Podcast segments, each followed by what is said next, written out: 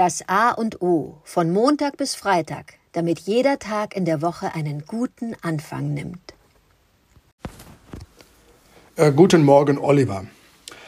Heute soll es um das Thema Schach gehen. Ja, Schach. Schach, dieses Spiel der vier, auf den 64 Feldern, je 16 Figuren mit klar verteilten Rollen. Zwei Menschen setzen sich gegenüber und dann geht's los. Mich hat das Spiel immer fasziniert. Es ist nämlich so eine Form von Strategiespiel, wo das Scheitern, das hatten wir mal als Thema, einfach als konstitutive Größe dazugehört. Man kann nicht jede Schachpartie gewinnen, zumal nicht als Laie. Und man übt sich darin, ähm, dann wirklich mit der Frustration umzugehen, dass man ähm, Spiele verliert, wo man sich ja nicht sicher war, gut zu sein. Und man lernt permanent dazu. Ich bewundere diesen Magnus Carlsen, diesen Weltmeister zurzeit, ähm, der sich da so wacker schlägt. Und ich verfolge auch diese Partien, weil ich da sehe, was der sich ausdenkt, kann ich im Leben nicht nachvollziehen. Ich muss mir das dann erklären lassen, warum er diesen Zug als Vorbereitung für irgendwie drei nächste Züge hat. Man hat herausgefunden, dass ähm, die Profis äh, können äh, bestimmte Halbzüge vorausdenken. Und ich habe mir mal überlegt, glaube ich, ich schaffe es, einen Halbzug vorauszudenken, also meinen eigenen und vielleicht noch ein bisschen, was der Gegner machen könnte. Aber mehr ist das nicht. Und das bewundere ich schon. Schach kommt ja aus dem persischen Schah, das König, der König, das königliche Spiel. Und es hat ja eine ganz, ganz lange Tradition von Indien herkommend über den arabischen Raum bis nach Europa. Und im, im 13. Jahrhundert ähm, war das dann durch die Araber angekommen bei uns und gehörte tatsächlich, und das finde ich wahnsinnig spannend, zu den Septemprobitates, also zu den sieben äh, Fähigkeiten eines Ritters. Ich muss dann schmunzeln. Der Ritter muss also können reiten, fechten, Bogenschießen, jagen, schwimmen. Den Minnesang muss er können und eben Schach spielen.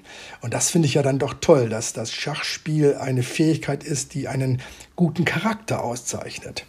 In dem Zusammenhang fällt mir dann immer dieser ähm, Kaiser Friedrich II., der auf Sizilien ja lebte, ich glaube irgendwie 1190 rum bis, äh, glaube ich, 1250, so um den Dreh, der den Auftrag bekam, auch mal wieder äh, einen Kreuzzug äh, gen Jerusalem zu machen, um Jerusalem zu befreien. Und er war so schlau, er hatte nämlich arabische und jüdische Berater, das war schon mal ganz, da war er ganz weit vorne. Und er ging, er fuhr dann nach Jerusalem rüber, hat sich mit dem mit dem Kalifen zusammengesetzt und die haben erstmal eine Partie Schach gespielt, um zu demonstrieren, wir sind beide auf Augenhöhe gebildete Menschen, wir müssen kein Blut vergießen, äh, inszenieren, nur um eine Stadt zu befreien. Nein, wir machen das, wir handeln das aus. Die haben sich Geschenke gegeben, haben Schach gespielt und äh, haben mit diesem Friedensvertrag eine ganz neue Epoche eingeleitet. So hat das Schachspiel äh, eine, eine, eine friedensstiftende äh, Komponente.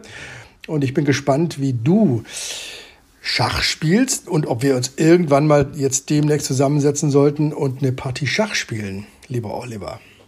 Guten Morgen, Adrian. Schach. Was für ein geiles Wort und äh, ja, was für eine Bedrohung.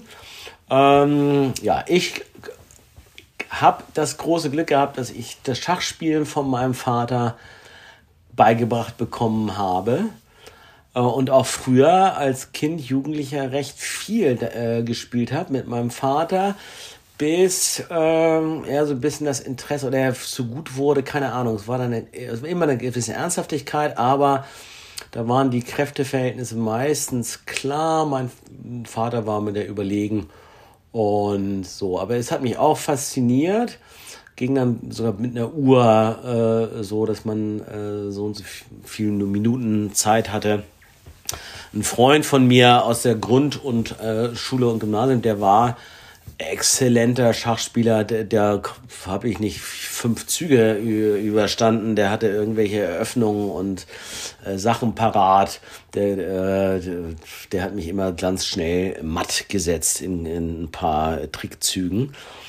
Ist natürlich mit unglaublich viel Übungen zu tun, man muss unglaublich viel studieren und ich habe mal Jungs beobachtet in der U-Bahn, die blind, also die sich diese Züge zugerufen haben. Springer, E1 auf äh, äh D4 oder was auch immer. Ich könnte schon gar nicht mehr wissen, von wo nach wo er springt. Aber ich kann sehr wohl für jede Figur, ich weiß, wie der Läufer ziehen darf, wie der Springer ziehen darf, äh, wie die Bauern ziehen dürfen. Ähm, und ich habe, also finde ich toll, aber ein großer Schachspieler äh, bin ich nie gewesen. Trotz alledem habe ich das gerne getan und würde mich freuen, mal wieder eine Partie zu spielen und mich da äh, wieder mit zu beschäftigen. Ich hatte mal eine Zeit lang, habe ich mal am Computer, hatte ich mal so eine Fa äh, äh, gegen, gegen den Computer gespielt.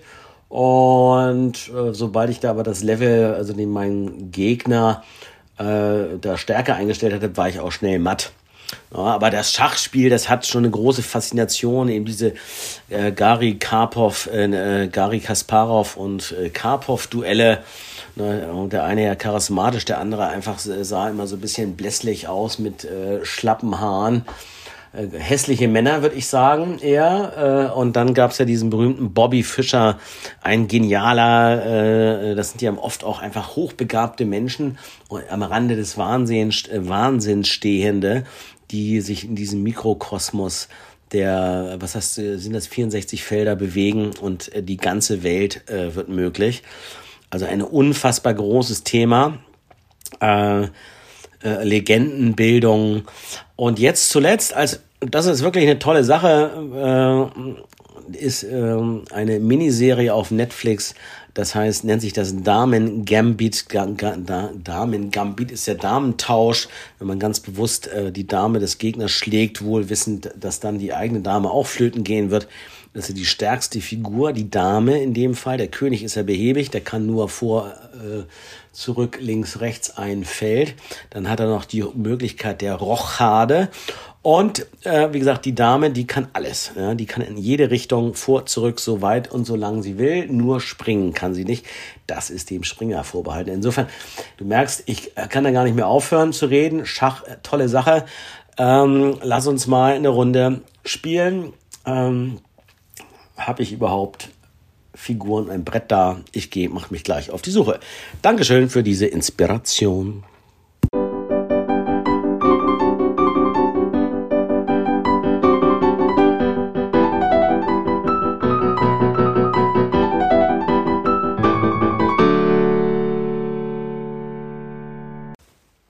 Das war das A und O, der Podcast von Adrian Hoffmann und Oliver Wünsche. Möge es ein inspirierender Tag werden. Wir hören uns morgen wieder.